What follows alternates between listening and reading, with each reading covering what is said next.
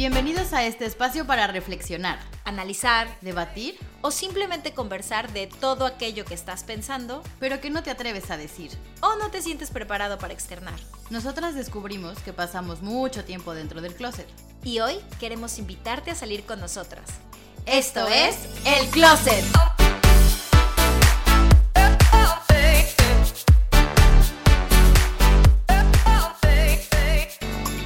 Bienvenidas a un martes más de El Closet. Yo soy Estivalis Ruiz. Y yo, Michelle Ruiz. Y aquí hablamos de aquello que no te atreves, así que muchas gracias por acompañarnos un martes más. Hoy tenemos un tema que a mí en lo personal me gusta mucho. Creo que a Mitch también, porque lo hemos hablado varias veces. no tanto, porque em, hoy vamos a hablar de las generaciones y sus capacidades cognitivas. Em, este es un tema que a mí en lo personal me gusta porque yo siempre he sentido que me dicen que soy una millennial y bueno, los estudios avalan que el año en el que yo nací, eh, más bien por el año en el que yo nací, yo debería ser una millennial y yo siempre digo que no me siento millennial, que yo me siento de la otra generación, pero hoy vamos a... La incomprendida. Inaugurando una generación. Exactamente, sí, yo quiero ser mi propia generación. Y mm, primeramente vamos a eh, hablar de por qué se clasifican o para qué se clasifican las generaciones, Mitch. Justo. Pues mira, a mí también me gusta el tema, pero he de decir que, que mm, como entrar tan profundo, luego hasta me pone un poco malita de mis nervios. Ya, ya, ya veremos por qué, pero bueno, ¿por qué se clasifican, o mejor dicho, para qué se clasifican? Pues mira, eh, principalmente es para literalmente categorizarnos en, en distintas edades, valga la, la, la, redundancia, ¿no? De generación en mm. generación, para saber cómo reaccionamos ante diferentes factores, ya sea económicos, sociales y bueno, principalmente ahora tecnológicos, para precisamente ver cómo son nuestras capacidades cognitivas en cada una de estas generaciones, qué estamos viviendo, bajo qué contexto, qué nos está pasando, no solo a nivel, te digo, social, sino también en cuanto a avances y cómo, cómo somos ante ellos, somos adaptables, no somos adaptables, nos resistimos, ¿no? Y bueno, también todo esto para, para ver qué, qué nos pueden seguir dando, porque siento que hay un poquito de truco, ¿eh? O sea, siento que el hecho de que nos clasifiquen es como para, es que, a ver, ¿para qué te clasifican? Pues para, a ver, tú eres hombre porque a ti te gustan tales cosas, según el deber ser. Tú eres mujer, a ti te gustan tales cosas, según el deber ser. Tú eres generación X, pues tú vas para allá. Tú eres Y, tú vas para allá y tal, tal y cual, ¿no? Pero bueno, entonces, después de, este breve, de esta breve reflexión, eh, se dividen en justamente la generación silenciosa, los baby boomers, la generación X, la Y, la Z y ahora la más nuevita, nuevita, que son los alfa. Así que bueno, hay que empezar a describirlas, yo creo que pues un poquito todas ellas por encima para saber precisamente qué nos diferencia una de la otra, ¿no? Y, y por qué te sientes incomprendida en la tuya. No, a ver, yo entiendo por qué a ti mm, dices que no te gusta que, los clasifiquen, porque es como decirte, tú eres millennial y te tienes que comportar así. Yo más bien lo veo como que sí hay un patrón en común, ¿no? Claro. Y incluso cuando lo estuve leyendo decía, sí, claro, o sea, a huevo que sí hay patrones que se repiten y que sí hay ciertas cosas que caracterizan, que creo que esa es la palabra, a cada una de, de, de estas generaciones. Entonces, bueno, los primeros son los niños de la posguerra, Sí leí que los caracterizaba mucho la palabra de austeridad, porque son mm. niños que crecieron después de la Segunda Guerra Mundial y bueno, de entrada son la generación menos numerosa y creo que es porque fueron personas que al tener tanta austeridad en su vida tuvieron que ser muy trabajadores y entonces son educados bajo una cultura del esfuerzo y del sacrificio. O sea, al final son, son niños que conocieron una vida muchísimo más dura de la que se vive ahora y no sé, siento que también este tipo de eh, clasificaciones es para ayudarnos a entender por qué son como son quizás nuestros padres o nuestros abuelos. Ahora, en cuanto a fechas, casi todos van, em, van siendo clasificados como por décadas, aprox. Algunos eh, incluyen Se supone que, que la idea era hacerlo por décadas, ¿no? O sea, de hecho, creo que vale decir que nos basamos un poco en las investigaciones del Pew Research Center, porque cada artículo que lees tiene distintas edades, como dices, pero justo, sí, iba en un inicio por décadas, pero como las generaciones van avanzando tan rápido, eso ha tenido que modificarse. Exacto. Y bueno, después de los niños de la posguerra, porque en realidad es, es verdad que tampoco hay mucho más, porque pues tampoco entendamos que en ese entonces pues no había tanta tecnología, ¿no? Entonces son como características eh, rápidas y puntuales. Luego pues están los baby boomers, que quizás muchos de los que sean de mi generación, sus padres fueron baby boomers, o son, son baby boomers más bien. Sí, sí, sí. Eh, y como su nombre lo indica, bueno, digamos que los baby boomers es porque hubo muchísimos nacimientos en, en esta época y es porque son la generación más numerosa hasta el día de hoy, ¿no? Me parece. A mí me suena el boomers como que fue el boom, ¿no? O sea, como que literalmente en esa época mucha gente, como dices, el boom era embarazarse, el que estaba de moda estar panzona y todo el mundo trajo a este hermoso mundo bebés. Así me suena. Si lo piensas bien, muchos de, de los baby boomers ahora pues ya, eh, digo, no todos, porque por ejemplo mi mamá me parece que es baby boomer, pero... Sí, por los años, sí pero por ejemplo, esta es, esta es una generación que abarca un poco más de 10 años. Sí. Y, casi 20. y si te fijas, claro, y si te fijas ahora, hay muchos países donde pues casi no hay índices de natalidad, o sea que al contrario, sabes que la generación grande, la que se está jubilando, es muchísimo más en comparación con la que trabaja. Ya, sí. bueno, también depende de la región, ¿no? Pero sí, es verdad. O sea, por ejemplo, aquí en España hay muchísima gente mayor y yo creo que hay muchísima más gente aquí en España de, mm, ¿cómo se llama? De la generación silenciosa todavía y obviamente mucho baby boomer, como dices, ya jubilado, eh, que a lo mejor en México, ¿no? O sea, a lo mejor en México está más variadita la cosa. Sí, puede ser. A los baby boomers, fíjense que los caracteriza la palabra de ambición. Eh, a ver, primero son los, son la primera generación que empieza a vivir en paz, sin guerras, eh, a comparación de la, anterior. Y a ellos los caracteriza una vida de estabilidad económica y progreso social, ¿no? Este, mm. Empieza a haber muchos trabajos en empresas, eh, empiezan a buscar eh, posiciones de poder. son, por ejemplo, la generación que, que, tiene muy buenos retiros, y yo lo veo con mis padres, o sea, tienen buenos retiros.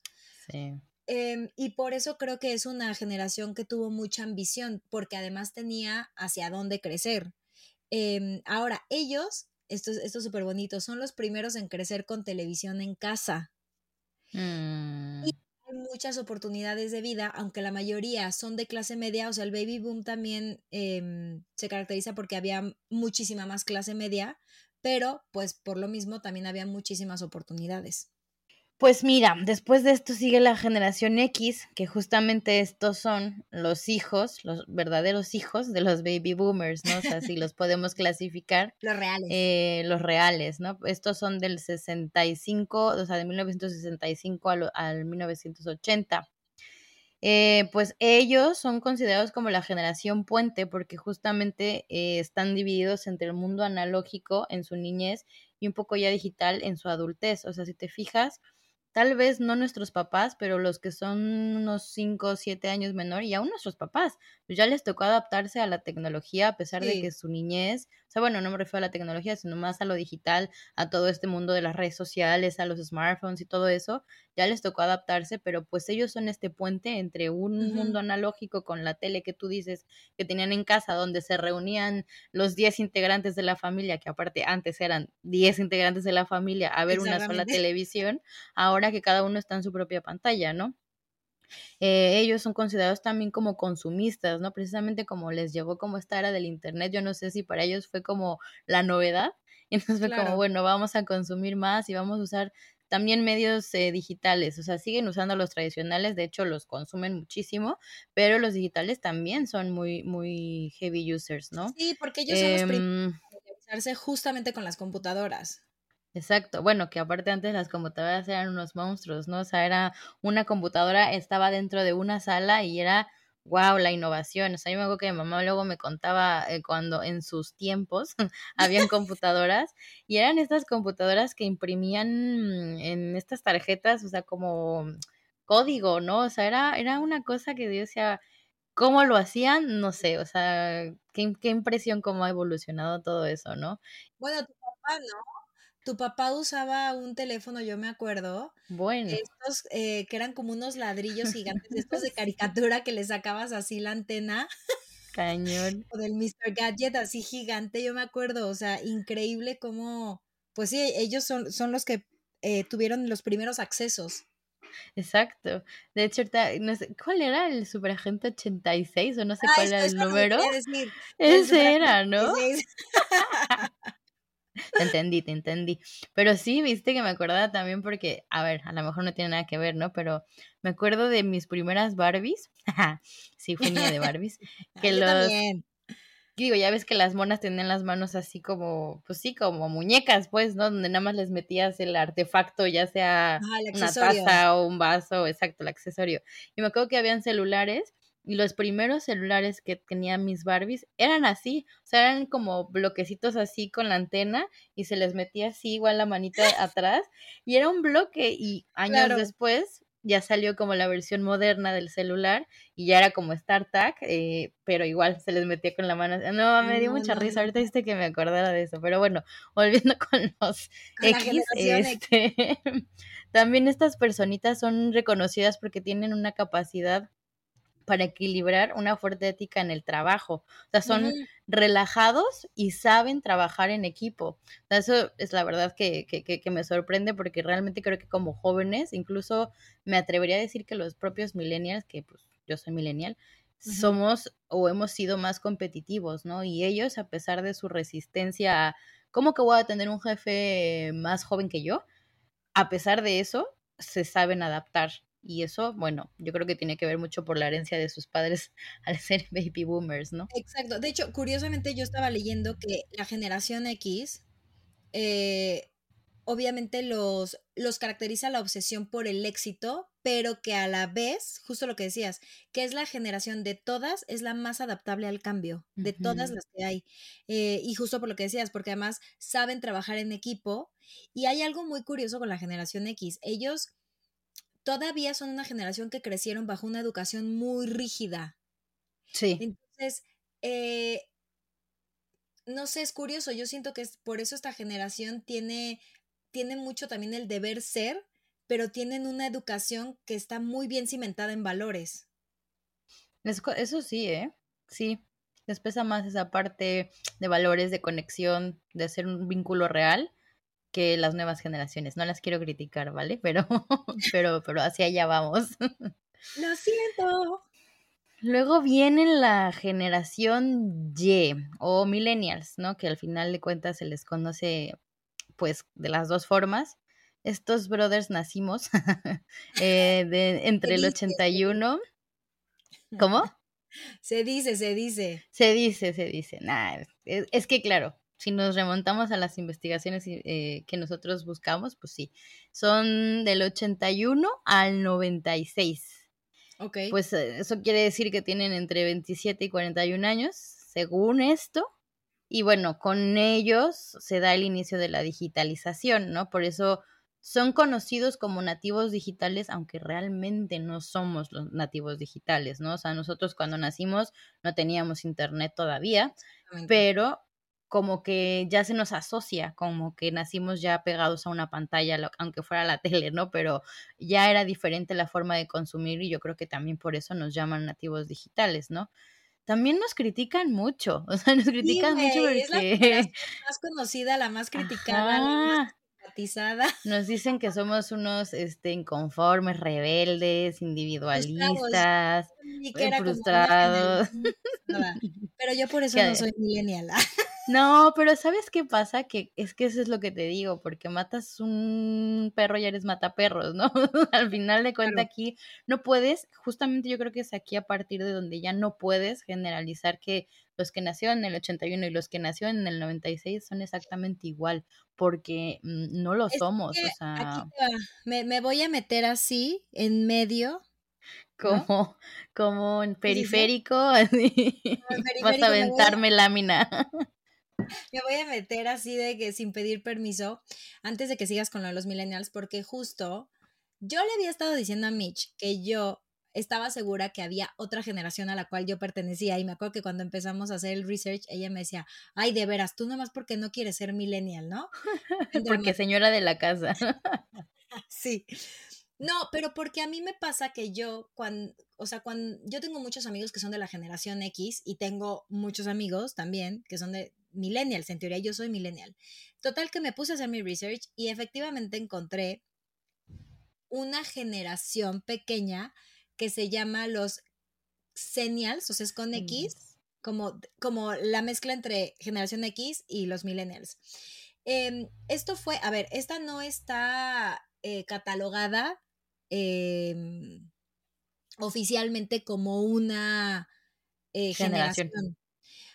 Porque dicen que pues todavía no, o sea, como que no hay varias cosas que la acrediten como tal. Sin embargo, este término Em, se lo acreditó Sarah Stancorp en el 2014 en la revista Good Magazine. O sea, ella hizo un reporte y es que ella decía que, justo como yo, eh, por eso te quiero, Sara, no, ella decía que también se sentía a veces como que no pertenecía a los millennials, pero que tampoco pertenecía 100% a la generación X. Digamos que esta, e, estas estas personas que son nacidas, ahora les digo, entre el año 77 y el 85, yo justo soy del 83, mm. son personas que nacieron, que comparten rasgos con la generación X, que es como un poco más el cinismo, pero que a la vez tienen la parte de los millennials, que es como este optimismo desenfrenado. Ok. Pero es que justo es esta la generación que vivió el cambio que tú dices, Mitch el cambio que es la infancia analógica totalmente y la adultez digital. Y es verdad, yo me sentí muy eh, identificada con, con, con, esta micro... Sara. con Sara, con esta microgeneración, porque eh, es verdad que yo, por ejemplo, en la escuela, yo nunca utilicé computadoras hasta la secundaria. O sea, a mí, mis clases de computación empezaron por ahí de, puede ser que sexto de primaria. Y claro, íbamos todas a un salón y como no había suficientes computadoras, compartíamos, dos compañeras compartíamos una computadora. Y mi primer acercamiento con una computadora fue a mis 10 años en casa de unos tíos que vivían en Aguascalientes, que mi tío trabajaba para Apple, cuando antes la manzana era de colores. Y me acuerdo que, imagínate, me acuerdo que para jugar er, eh, solamente tenía un juego que era el Pac-Man y para poder acceder al juego teníamos que poner el http no sé qué, como, con 85 números y se te equivocaba. Claro, pero si te equivocabas en uno, no era como ahora que ya sabes, recorres la flechita y borras ese número, tenías que borrar todo. todo. Como cuando antes llamabas a los teléfonos de disco, ¿no? Exactamente. Ay, los de disco. Y es que eso es justo, ella habla de esto en ese, en ese artículo. Ella dice que, por ejemplo, son eh, esta microgeneración, pues somos personas que de niños, la mayoría de nosotros tuvimos, por ejemplo, el LP.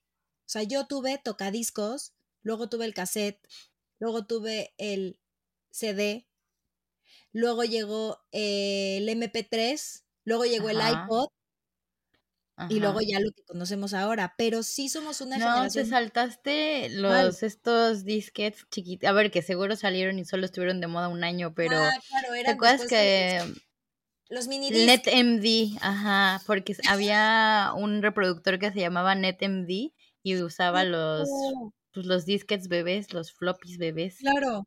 Pues eh. eso, o sea, por ejemplo, yo yo, aunque usted no lo crea, utilicé Viper. O sea, si hay alguien por ahí que me escuche y sepa lo que era el Viper, que nos escriba, porque, o sea, yo antes de siquiera tener celular tuve Viper y el celular lo tuve ya que salí de la preparatoria.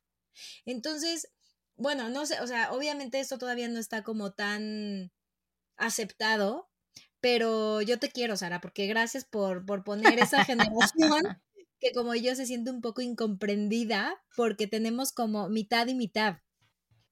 Claro, y es que está, o sea, ahí es el perfecto ejemplo de lo que yo decía de que no pueden clasificar a tantas personas ya conforme pasan los años en una sola categoría, porque es muy difícil que compartan eh, durante 10 años los mismos cambios tecnológicos. O sea, yo, aunque sé que existieron los beepers, yo nunca usé un beeper. ¿No? Pero sí usé un Discman, sí usé eh, obviamente el iPod, ¿no? Y los cassettes los usaba porque mi mamá los tenía y había el reproductor ahí para ponerlos y los usábamos, igual que las los beta, los beta y los VHS, ¿no? Los VHS también eran como Ah. y luego ya el cambio al DVD, ¿no? Y luego que si el Blu-ray, y luego que ya mejor nada y todo en la nube, ¿no? Entonces, Yo vi streaming, tantas ¿no? veces la sirenita en, en beta. En beta, Que sí. ya después me compraron el VHS. O sea, Pero hasta evoluciona. Oye, pero ese era hasta de color, de otro color, ¿no? O sea, yo me acuerdo de la Sí. beta, era de otro color, no Ahora tienen el, eh, es como, ¿cómo le dicen? Que los masterizan y entonces ya Ajá. cambia un poco el color, pero sí, el beta, Mm, híjole, no manches, es que, Era o buenos sea, tiempos. yo me acuerdo del teléfono fijo, o sea, yo para hablar con mis amigas no utilizaba el celular y aparte cuando empezó a haber internet, porque yo empecé a tener internet, no sé, yo creo que hasta la prepa o después, o sea, cuando ya en mi casa decidieron contratarlo además. No, bueno, es que antes te daban los discos estos de America Online, ¿te acuerdas? Es Ah, que sonaban ahí. Horrible. Aparte era buenísimo porque era de, cuelga el teléfono, que si no, no me puedo conectar al internet. Era Es que estoy maravilloso. esperando la llamada de tu tía, pues yo quiero conectarme a internet. Sí, sí, o era sea, drama. cómo hemos evolucionado, ¿eh? Pero bueno, Pero en- en- cañón. entonces, y sabes que algo que también me, me- me llamó la atención de los Senials es que dicen, bueno, esta chica en este artículo dice que el 9-11 nos marcó. Mm, Y lo tengo súper, súper, súper claro. Al no sé si tú te acuerdes, Sí, cuando pero no tanto el- como tú, seguro. porque yo ya había salido de la preparatoria y recuerdo haberlo visto y sí fue algo como muy, muy fuerte. Y por eso, porque son del 77 al 85, te dije. Entonces, bueno, era un pequeño breviario cultural porque yo en el- No.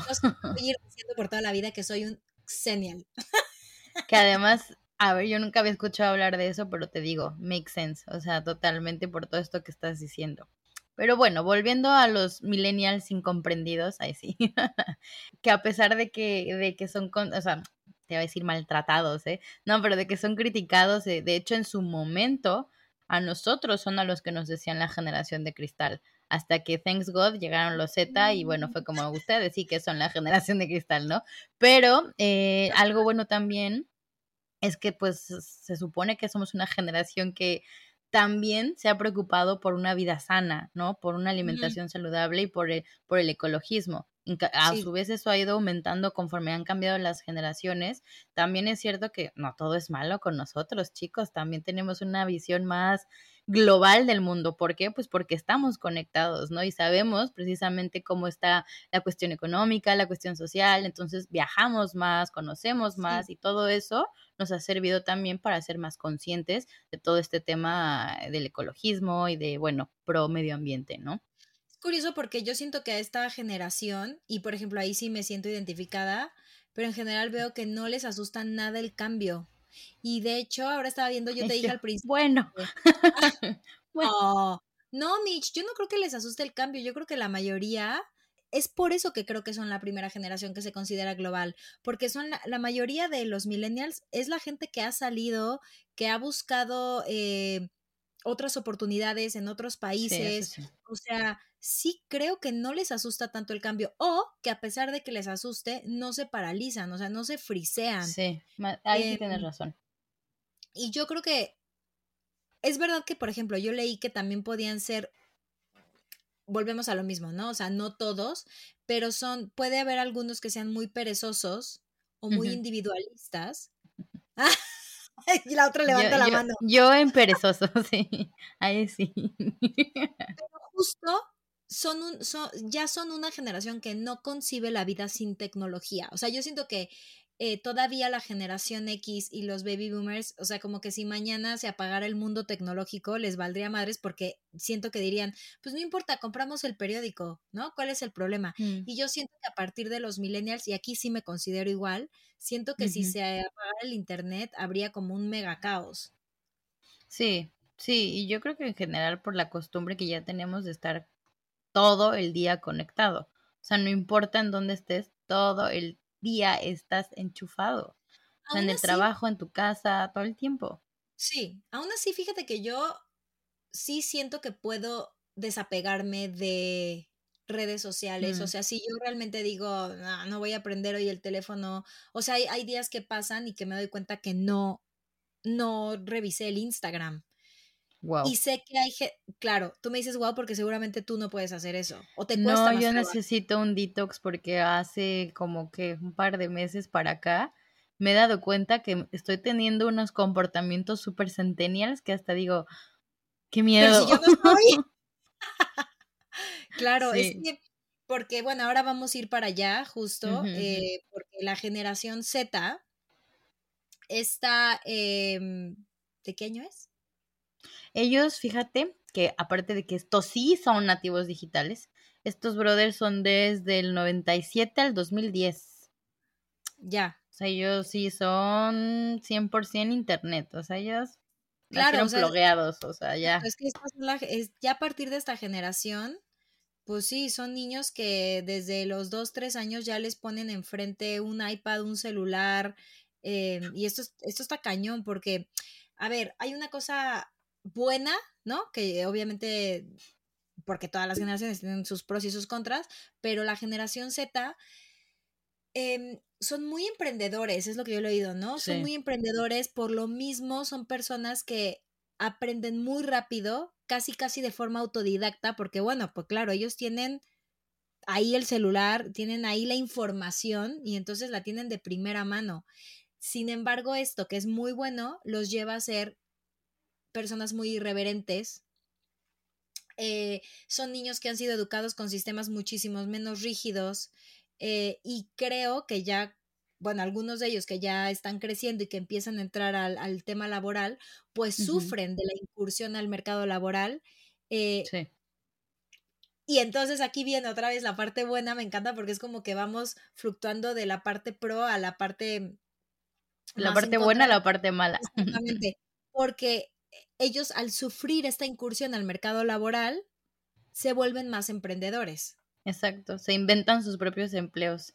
Tienen ahí puestos súper rimbombantes ahí. Ahora no se me viene uno a la mente, pero eso es como, ¿y qué carajo hace esta persona? Ah, pues es cualquier gerente de marca, ¿sabes? O sea, es como, ok, está bien, si tú lo dices.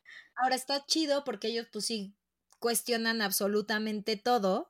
O sea, nuevamente, es como, siento que estas generaciones eh, yo, yo lo que notaba mucho es como que tienen que buscar muy bien el equilibrio, porque es como que cuestionan absolutamente todo, pero desconfían, por ejemplo, del sistema educativo tradicional, porque en la mayoría de los casos, pues ellos tienen acceso a la información muchísimo más directa que el maestro, ¿sabes? O sea, uno tenía que ir a buscar en la biblioteca. En Encarta después. Y, ellos, pues básicamente, tan fácil como sacar el celular y decirle, no, maestro, tú te equivocaste, ¿no? De hecho, también yo veía que precisamente todo el tiempo están conectados estos brothers, ¿no? De hecho, veía que tienen de 6 a 10 horas conectadas al móvil, porque además de que es su manera de vivir, sus smartphones son el centro de su vida.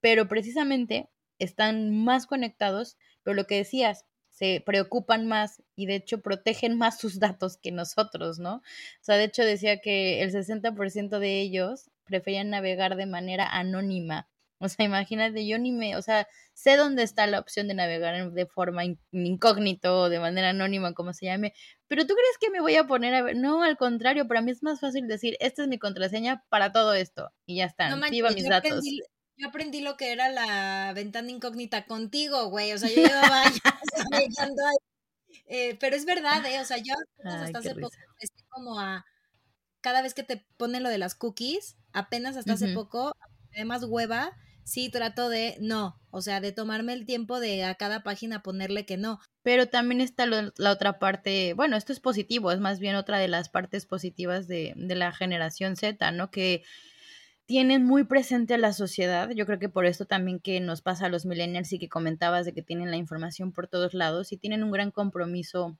con ella, ¿no? Y por eso hay tanto activismo social. Creo que un gran ejemplo de ello es esta niña Greta Thunberg, que ha estado súper metida ahí en toda esta cuestión de la crisis climática, precisamente por esto, ¿no? O sea, de que están tan involucrados. No se conforman, exigen a, a, quien tengan que exigir, al gobierno, a las instituciones, hasta las propias marcas, ¿no? O sea, aquí veía que un, un estudio que realizó The Onion Insight eh, gracias a ese estudio supieron que el 42.1 de los jóvenes entre 18 y 25 años, o sea, pertenecientes a esta generación, le piden a una marca que cuide al planeta, a los animales y a la sociedad. Y si no lo hacen, pues no usan esa marca. Y nosotros lo siento, o sea, yo siento que es algo que he aprendido. No, aparte que yo me dedico a esto, ¿no? Al mundo de la, de la publicidad y del marketing.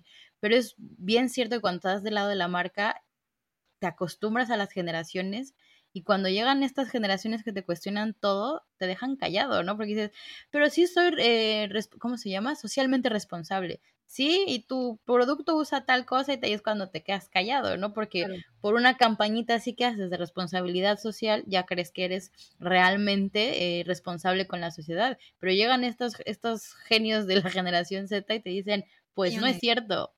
Y, y te chingan, básicamente. Sí, sí, sí. Y es bien, es bien heavy porque, por ejemplo, ellos, la mayoría empieza sus empresas a los 24 años. O sea, lo que dices, como esta chica, bueno, Greta es más pequeña, ¿no? Esta chica. Sí, no sé cuántos años tiene, pero sí está más pequeña. está cañón y ya es activista y, o sea, yo eso, eso sí le agradezco a esa generación. Lo, lo malo, bueno, no lo malo, pero yo creo que algo que estaría padre que ellos eh, se den cuenta o hagan conciencia es que sí es una generación en la que la inmediatez es una característica innata en ellos. Entonces, de entrada tienen eh, menor capacidad de atención y, y, se frustran. De hecho, yo me atrevo a decir que esta generación se frustra muchísimo más rápido que los millennials. Creo que tienen menor tolerancia al fracaso. Porque, ellos sí, fíjate. Sí, porque si las cosas no suceden en el momento en el que ellos quieren y como ellos quieren, porque claro, están acostumbrados a que el celular y la tecnología responde al momento.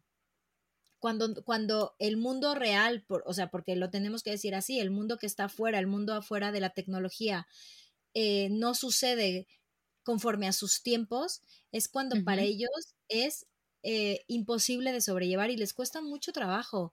De hecho, estaba leyendo que a ellos la expresión oral y la escrita es un mega reto, porque claro, pensemos que ahora que ellos van a la escuela y a la universidad y todo lo hacen a través de teclear, a través del el ordenador, o sea, han perdido mucho la habilidad para escribir, la habilidad para hablar.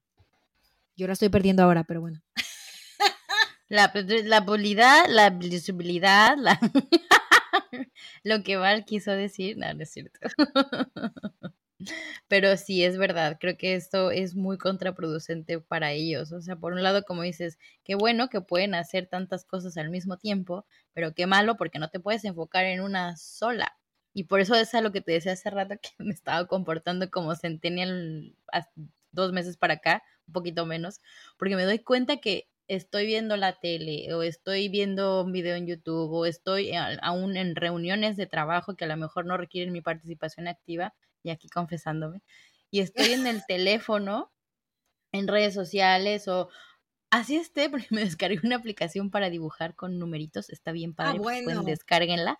Así, o sea, sabes, estoy coloreando, pero no estoy coloreando, ¿no? Porque estoy así nada más tocando así el móvil, no sé qué, pero estoy usando dos o tres pantallas en un momento. Yo digo, claro, estoy dividiendo mi atención y mi cerebro se va a romper. Loco.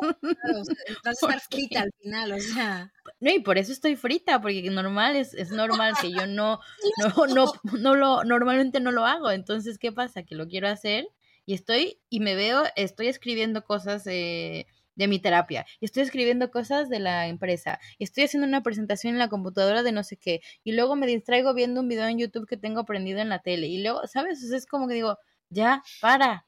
¿No crees que también tenga un poco que ver con que a partir de esta, o sea, a partir de unos años para acá, siento que se nos ha metido en la cabeza el que nada es suficiente?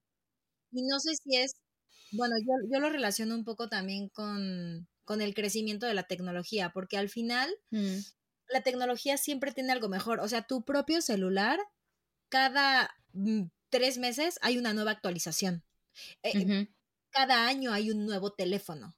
¿Sabes? Es como que yo siento que nunca llegamos al grado de esto ya es suficiente. O sea, con tener el iPhone 12 es suficiente. No, ahora es 14, pero mañana llega el 15 y si no tienes el 15 ya no estás, no tienes la misma cámara, ¿no? Eh, o sea, siento que el mismo avance tecnológico sin querer nos ha hecho sentir que nunca nada es suficiente. Entonces también por eso creo que todo el tiempo estamos, ¿qué más? ¿Qué más? ¿Qué más? ¿Qué más? Y eso, por ejemplo, a ti, aunque evidentemente si estás haciendo dibujitos, pues no es como, ¿qué más? pero es como una manera de distracción porque te das cuenta que puedes hacer eso en tu celular, puedes hacer los dibujos, pero puedes estar también en la junta, pero puedes estar también en el WhatsApp, pero puedes estar al, mismo tiempo en Instagram. ¿Qué más? ¿No? Y si nos pusieran, no sé, al lado el loro que te está contando un cuento, también lo pondrías, güey. Lo pones. no, sé. si es tanto por, e, bueno, yo no lo había visto con esa, con esos ojos, que la verdad me hace todo el sentido del mundo, pero también por el, la, como la, la distorsión en el cómo definimos o en el cómo percibimos el concepto de productividad. Porque claro, nos han hecho pensar que entre más productivos somos, pues valemos más. Entonces le ponemos valor a las personas basado en lo que pueden hacer. Yo, de hecho, eh, hace poco tuve una conversación con una persona sobre este tema de que el concepto de productividad, qué significaba y no sé qué, porque para mí he aprendido a modificar ese concepto, digo, a pesar de que me pongo a colorear mientras hay una reunión, ¿no? Pues no lo hago porque soy más productiva, sino porque realmente veo huecos que puedo llenar. Pero para mí productividad se transformó en decir, el día que yo hago cosas que a mí me hacen sentir bien, ese día me siento productiva. No el día que fui de compras y regresé y limpié la casa y después me puse a hacer cosas del trabajo y luego me fui al parque con mi perro y regresé y seguí haciendo cosas del trabajo y en la tarde me puse a hacer cosas del podcast. O sea, lo digo, ya, ya me agoté. O sea, ese día no me siento productiva, ese día me siento burnouteada, ¿sabes? O sea, ese día no puedo más. Entonces creo que eso es como lo que radica, ¿no? Tal vez un poco en lo que dices tú, pero yo no lo concebía como desde ese punto, pero tienes pues toda la razón, porque al final ya no es solamente es hacer toda esta bola de actividades, sino es tener toda esta bola de pantallas enfrente de mí, no ni siquiera personas, ¿no? O sea, ni siquiera es como me fui a, tomar el cafecito con Val y luego fui a comer con mi mamá y luego en la noche me fui a cenar con otros amigos, ¿no? No, o sea, estuve en el iPad a, tal hora, después en la computadora, luego en la tele y luego en el teléfono y luego mientras me transportaba de tal lado a tal lado en el metro, eh, venía otra vez con mi, con la tecnología, aunque sea una ebook, ¿sabes? Todo el tiempo estás metido a una pantalla. Claro. Ese es el tema. Pero bueno, creo que nos desviamos. No, y es que de justo para entrar a la generación alfa, que es la última, que es pues la nuevita, realmente de ellos no hay muchos estudios todavía, porque pues son los que son los más bebés. Sí, son eh, a partir de la 2011, ¿no? Son todos los que nacieron después del 2010 hasta se, se proyecta, ¿no? Porque todo puede pasar hasta el 2025. Y justamente son la generación en la que Apple lanzó por primera vez el iPad. O sea, imagínate. Ya el iPad. Nosotros somos más generación iPod o aún la computadora, pues estos ya son iPad lo que te iba a decir de, de esta generación antes de que la describamos. Pensé que ibas a decir pues antes de que la destruyamos. no es cierto. no, ¿cómo creen? ¿Cómo creen? No, pero porque obviamente todavía se sigue, ¿no? Se, se, sigue estudiando esta generación, porque evidentemente, a ver, las otras generaciones ya se les puede caracterizar mejor, ya se les puede describir mejor porque ya han pasado también a la adultez. Muchos de estos, pues, bueno, ni siquiera han dicho dónde van a cortar la generación alfa, entonces bueno. Pero es que yo leí un documento y hablando de todo esto último que dijiste de los millennials y los centennials. de cómo queremos ser, perdón, de los centennials y de cómo de la productividad mm. y que siento que va un poco de la mano con la generación alfa. Yo leí un documento de un neurocientífico que se llama Michel Desmourguet, que es francés. Mm. Él eh, escribió un libro que se llama La fábrica de los cretinos digitales, que se me hizo súper fuerte el nombre. cretinos. Eh, resulta que este hombre ha trabajado en centros de investigación de prestigio como MIT y este, la Universidad de California. Mm. Y él, en este libro, hace una referencia a la generación Z. Y justo cuenta lo que estábamos hablando, cómo eh, y, lo cuenta con, con datos súper duros y se refiere con palabras muy fuertes, pero cuenta cómo los dispositivos digitales están afectando gravemente el desarrollo neuronal de niños y jóvenes. O sea que a pesar de que eh, tiene muchas cosas eh, en pro, ¿no? La realidad es que sí hay un deterioro en su IQ. Resulta que hay un, hay un estudio que se llama el efecto Flynn. Mm. Es un estudio que mide el coeficiente intelectual de las generaciones. Lo han hecho por años. Mm. Y siempre se habían dado cuenta que conforme pasan las generaciones, el IQ iba aumentando. Pues a partir de la generación Z, es la primera generación que trae un IQ más bajo que el de sus padres. Qué fuerte.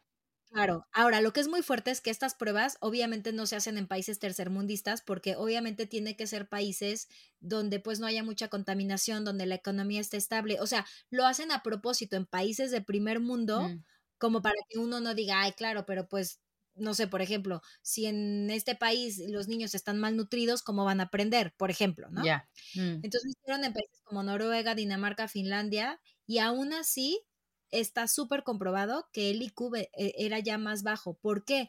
Porque pasan tanto tiempo detrás de la pantalla que se les afecta el desarrollo cognitivo. Claro. Y es que es curioso porque yo leía algunos estudios que decían, no, no, o sea, por ejemplo, los videojuegos que dicen, no, no, o sea, los videojuegos te ayudan y, o sea, al contrario, como que venden los beneficios. Y este hombre decía, no, no, no, o sea, se han hecho estudios reales y se ha demostrado que hay una disminución, eh, aparte del, del, desarrollo cognitivo, sí, de la calidad y de la cantidad de interacciones intrafamiliares, porque claro, si el niño se la pasa todo el día en el celular, en el iPad, luego en el videojuego, mm. eh, hay, hay, un punto en el que tu lenguaje no tiene un desarrollo. Y que emocionalmente tampoco te desarrollas. No, esa parte de los vínculos está muy heavy, ¿eh? Sí, porque justo lo de los vínculos, porque hay una disminución de actividades recreativas. O sea, tú de niña, digo, aunque tú y yo venimos de un país donde es un poco inseguro, aún así tenías actividades recreativas, exacto, de cultura, de deporte, eh, actividades artísticas, y estos niños ya se han encerrado. Y también la pandemia los afectó muchísimo, pero se han encerrado en que todo es a través de un ordenador. Sí. O sea, muy pocos de ellos realmente salen. De hecho, no sé, si fueron los Z o los alfa, pero igual a los dos les ha de haber afectado. En el research que estaba haciendo encontré ahí unos ciclos ahí como de cuatro conferencias o algo así, en uno de ellos donde invitaban a, obviamente, personas de, de, de ¿cómo se llama? Ingenieros, industriales, no sé qué, y además psicólogos. Justamente una de las ponencias tenía como invitados a una, a una psicóloga recién graduada que era generación Z, ¿no? Entonces ella decía justo esto que dices de la pandemia, ¿no? O sea, aunque ella acabó una carrera y apenas está entrando a, la vida laboral y todo eso, al final ella decía, sí, pero a mí no me puedes comparar tampoco porque a mí me obligaron, de por sí yo ya traía, ¿no? Pero a mí me obligaron a, a, a, vincularme de manera virtual durante dos años porque compartía clases en línea con mis compañeros, chateaba con mis amigos o veía videollamadas con mis amigos porque no podía salir de la casa. Y es verdad, porque ahí les afectas cañón todo este desarrollo cognitivo, porque aunque el abuso de los videojuegos como tal, como dice este neurocientífico, es evidente que va a afectar al cerebro, pero como si lo usas eh, con medida, es bueno porque claro que te saca mucha destreza, o sea, te, te, hace agilizar el cerebro de otras formas, te hace crear conexiones neuronales de otra forma. El problema es esto, que cuando lo llevas al otro extremo, ya es cuando la cosa se jode. Pero... El problema es el exceso. El exceso es el problema. Y yo creo que más, más difícil lo tienen, o sea, los Z, pues bueno, lo que te digo, fueron como orillados igual que los alfa. Pero yo creo que más difícil lo tienen ahorita los alfa, porque ellos si ya los millennials éramos los frustrados y se les pasó a los centennials, los alfa eh, son yo creo que los que más están poniendo de moda todo el tema de la ansiedad, la depresión, o sea, porque realmente tienen tanto frustre, porque se sienten tan solos, porque se sienten tan incomprendidos, porque no hay una conexión real, no hay un vínculo real. A mí, a mí siento que, que son niños muy aislados. Súper aislados, pero es que al final es eso, porque están, están entre estas dos vertientes, ¿no? Está el que está hiperconectado está bien porque pues al final de cuentas sabe y puede exigir y la inmediatez y lo que le vamos hace rato y soy emprendedor y entonces ya sé cómo se mueve el mundo. Pero por otro lado está todo el tema de atención que dijiste ahorita, de la socialización, por lo tanto no hay tanto desarrollo de su creatividad, ¿no? Y todo eso los lleva, o sea, yo cuando éramos niñas, por lo menos yo que decía esto de las Barbies, jugar a las Barbies era tú meterte en el papel y el personaje y no sé qué, y no sé cuánto, y hacías la vocecita y tal. Esto ya no lo hacen los niños de ahora. O sea, el niño de ahora escoge su avatar en el videojuego fulano o en el red social fulana y ese es su personaje y se pone a jugar ahí y de repente se da cuenta de que lo único que ha visto, a pesar de que hoy en día ya hay tantos avances tecnológicos como los Oculus y estos lentes que te hacen estar en los lugares que no estás, pero no es lo mismo, ¿no? O sea, al final todo esto te lleva a la infelicidad porque básicamente todo el tiempo estás solo, como dices, y al final de cuentas eso te lleva a la depresión y a la ansiedad. Y eso está bien triste, la verdad. Lo hemos hablado, lo de que el cerebro es como una plastilina mm. y evidentemente en tus primeros años por eso los niños necesitan como estas actividades de destreza, eh, sobre todo que también sean muy sensoriales. Sí. Porque si no, cuando creces, bueno, cuando creces, pues obviamente el cerebro se va secando y digamos que ya no es tan moldeable como cuando eres un niño. Mm. ¿Qué pasa si a un niño de dos años le das tres horas al día el iPad para que no te moleste, que yo lo puedo entender? Ah, pero eso está pésimo, ¿eh? Imagínate. Claro, de pronto se vuelven genios de, o sea, genios del internet. O sea, yo mis primos más pequeños siento que saben manejar. Yo cuando tengo una duda, mejor les escribo a ellos porque oye, yo no sé hacerle a esto.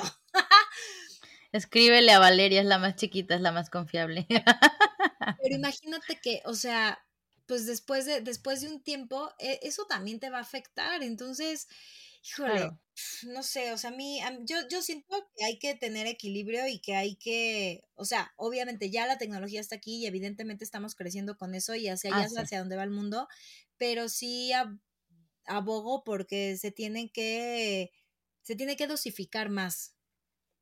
No, 100%. Y de hecho, otra de, otra de las cosas que encontré, no me acuerdo de cuál estudio ahora mismo, fue el término de fatiga de pantalla, precisamente para la generación alfa precisamente por la pandemia, ¿no? Por lo que te comentaba hace rato. Entonces, claro, ellos cuando dijeron se abren las puertas y pueden salir, eh, hubo un auge de la asistencia al cine y al consumo de podcast entre los alfas, precisamente porque ya están cansados y huyen de los móviles y huyen de las pantallas y precisamente quieren buscar estas conexiones, ¿no? O es, es muy interesante porque como que todo vuelve a conectarse, ¿no? es como el ciclo de vida, ¿no? O sea, exactamente, es como al rato que, ¿no? O sea, al rato me van a decir que ya, bueno, a ver, sin irme muy lejos y sin ser tan polémica, pero todos estos desavances o desaceleres que están habiendo en la tecnología precisamente por, por lo mismo, ¿no? Entre la inteligencia artificial y las aplicaciones que han eh, prohibido como el chat GPT en Italia y en otros países, está heavy, ¿no? Por ahí leí hace poco, no me acuerdo qué país iba a retirar eh, las pantallas y tal le iban a volver a los libros de texto. Y digo, me parece sensacional, ¿no? Sí, no lo veo mal, pero está heavy porque, claro, la tecnología está avanzando tan rápido a velocidad de la luz que pasan estas cosas, ¿no? O sea, las personas se piden a gritos vincularse de otra manera porque están presentes, o por lo menos algunos están conscientes de que las relaciones son más líquidas, ¿no? De que todos estos vínculos no están tan sólidos y que precisamente por eso ellos están pidiendo a gritos ya no más pantallas, ¿no? Ya, por favor. Es que no sé si te pase a ti, pero yo al menos hay un punto en el que me saturo, o sea, yo, por ejemplo, empecé a leer muchos libros en el iPad porque obviamente me era más fácil cargar con cinco libros adentro del iPad, hasta que hace poco volví a comprar un libro de estos de, o sea, de, de, pasta, de hojitas, impresos. Y, que huele bien rico además. Sí, que cuando lo abres huele rico. Y la verdad es que encuentro una satisfacción en el estar mm. pasando las páginas, en el tener, ya sabes, el, el separador de libros. Em, encuentro un gusto en eso y dije, sí, yo, o sea, empecé a comprar otra vez libros porque yo por lo menos sí hay un punto en el que me saturo y que mi cabeza, mi cabeza siempre me dice que el internet es del demonio, entonces que, que pare. Oye, este... Pero es que no hay mejor sensación que esa, aunque a mí yo nunca fui de periódicos, yo prefiero leer portales de noticias. Pero si tú me dices libros, cambiarla a una, una ebook o un e-reader, no, no puedo. O sea, no no concibo, aunque el libro sea, ya sabes, de estos de pasta dura, rollo Biblia, o sea, no, no, no puedo, o sea, me da igual, me siento o veo cómo pongo el maldito libro, pero no, o sea, a menos de que vaya, no sé, me ha pasado leer en mi teléfono, ¿no? Y está peor porque la pantalla es más chiquita, pero tengo muy pocos libros en digital o que los leo en el, en el libro, en el libro, en el, en el móvil, que prefiero leerlos en la computadora por el tamaño. Pero no, no, yo sí soy una, una apasionada de los libros como tú, o sea, yo no, no me yo no me compro un ebook, o sea, este, así te la pongo. Yo sí soy de los dos, pero miren, claramente todas las generaciones tienen sus pros y sus contras. Eh, obviamente yo creo que algo importante, al menos desde mi punto de vista, sería pues que aprendamos unas de otras, ¿no? A mí me gustó mucho lo que dijiste, cómo le aprendes cosas a las nuevas generaciones, pero también sería interesante que las nuevas generaciones puedan voltear para atrás y se den cuenta que, bueno, uno, que también ellos tienen libertades que nuestros padres o sus padres y abuelos no tuvieron, ¿no? De entrada, pues la libertad de elección, eh, de manifestación, de expresión, o sea, son muchas cosas que siento que a veces se dan por sentado y pues no hay que darlas por sentado, o sea, que hay que agradecer quizás hacia dónde ha llegado la tecnología y hacia el mundo tan eh, evolucionado en el que estamos, pero siempre intentar pues no sé, o sea, voltear hacia atrás y, también ver que gracias a ellos es donde estamos ahora, ¿no? Claro, y sobre todo, bueno, no sobre todo, creo que también en el contexto laboral, algo que ya había dicho y lo vuelvo a resaltar, creo que esta rivalidad que en algún momento se tuvo entre generaciones en algunas empresas ha dejado de existir por este aprendizaje que has dicho y eso es algo muy bueno, ¿no? Porque ya se, más allá de mm, es que no puedo, lo que es hace rato, no puedo tener un jefe que sea menor que yo, cuesta, cuesta, cuesta entenderlo, cuesta asimilarlo, pero al final creo que ya estamos más abiertos a recibir, a aprender y decir, claro, como dices ahorita, voy a preguntarle a mi primo, a mi prima la más chica, para que me ayude con estas cosas, porque ya entendí que yo hasta aquí llegué, ¿sabes? Entonces, eso se me hace muy bonito el poder complementarnos y no eh, pelearnos, ¿no? Sí, es como, me encanta porque es pensar que no, no porque tengan, no porque las nuevas generaciones tengan más tecnología, los vuelve o nos vuelve mejores o superiores, ¿no? Simplemente es diferente y, y hay que aprender a convivir con las dos. Ahora, yo creo que si algo se puede valorar mucho de, de todo este avance que está teniendo la vida, pues es que todos intentemos tener conexiones más reales. O sea, si de todas formas las redes están aquí para quedarse, si el Internet está aquí para quedarse, bueno, pues también saber que por un día que apaguemos el celular, pues no nos va a pasar nada, ¿no? Y, que intentemos tener un, un, acercamiento más personal entre nosotros y eso también enseñárselo a las nuevas generaciones. Ay, sí, oigan, eso de que a mí me tocó otra vez ver en el metro venía un, un, bebé así como a punto de empezar, o sea, venía el papá sentado y el bebé en los brazos, y el bebé estaba viendo hacia todos lados, ya me acordé, ni siquiera estaba a punto de llorar, estaba viendo hacia todos lados, lo cual a mí me pareció extraño porque dije, wow, un bebé que está viendo para todos lados, ¿no? Ya deja tú que esté bonito o esté feo, es como un bebé despierto viendo el mundo. Pum, llega el papá, le pone el teléfono enfrente así como, órale, entretente y ya. Digo, qué horror, qué violencia tan más fuerte porque el niño no puede decir, no, bueno, sí podría, pero el niño ve colores, ve cosas que le llaman la atención y las va a voltear a ver. Entonces ahí se va a quedar embobado y la verdad es que sí me dio mucha tristeza porque dije, oye, ni siquiera el niño estaba llorando, ¿no? O sea, estaba viendo a sus alrededores, ¿no? O sea, déjalo. Y eso sí que está, está muy feo, porque así crecerá y así aprenderá a vincularse y entonces, pues a ver, a ver si puede crear una relación más sólida. Y es que está cañón porque las cosas sencillas de la vida son las más bonitas. O sea, yo te lo juro, eh, aprovechando tu suspiro. Eh, no, de verdad, yo a veces cuando estoy mucho tiempo en el, en el, móvil, porque obviamente no te vuelve a atrapar como el mundo en el que vives. Luego, por ejemplo, salgo y digo, ay, y qué ganas de ir en el celular, ¿no? O sea, ¿por qué no mejor voltear a ver y ver el cielo y, y no sé, ver a la gente que camina, que también es muy interesante observar? Y ahí es donde empiezas a tener más conexiones, ¿no? En vez de ir ahí encerrado en tu mundo, porque es lo mismo, es otra vez, te aíslas, estás solitario. Mejor abramos nuestra visión y yo creo que al abrir nuestra visión también vamos a abrir todos nuestros sentidos y pues ya está. Pues bueno, yo creo que ya con esto hemos llegado al final del episodio. Em, yo no tengo nada más que aportar, así que creo que hemos aprendido mucho de todas las generaciones y lo seguimos haciendo, así que pues nada, muchas gracias por escucharnos martes a martes, por volver, si han vuelto, si es la primera vez que nos escuchan, recomiéndenos y si no les gusta también díganos qué no les gusta. Eh, ¿Dónde? Pues en nuestro Instagram, en arroba el closet. Em, y también pueden visitar nuestro blog, ahí en nuestro link tree, como no, con mucho gusto. Y nos vemos en el siguiente episodio para servir las té. Nos vemos en el siguiente episodio, el siguiente martes, a la misma hora y en el mismo lugar. Un beso. Y que tengan bonitas semanas. Chao.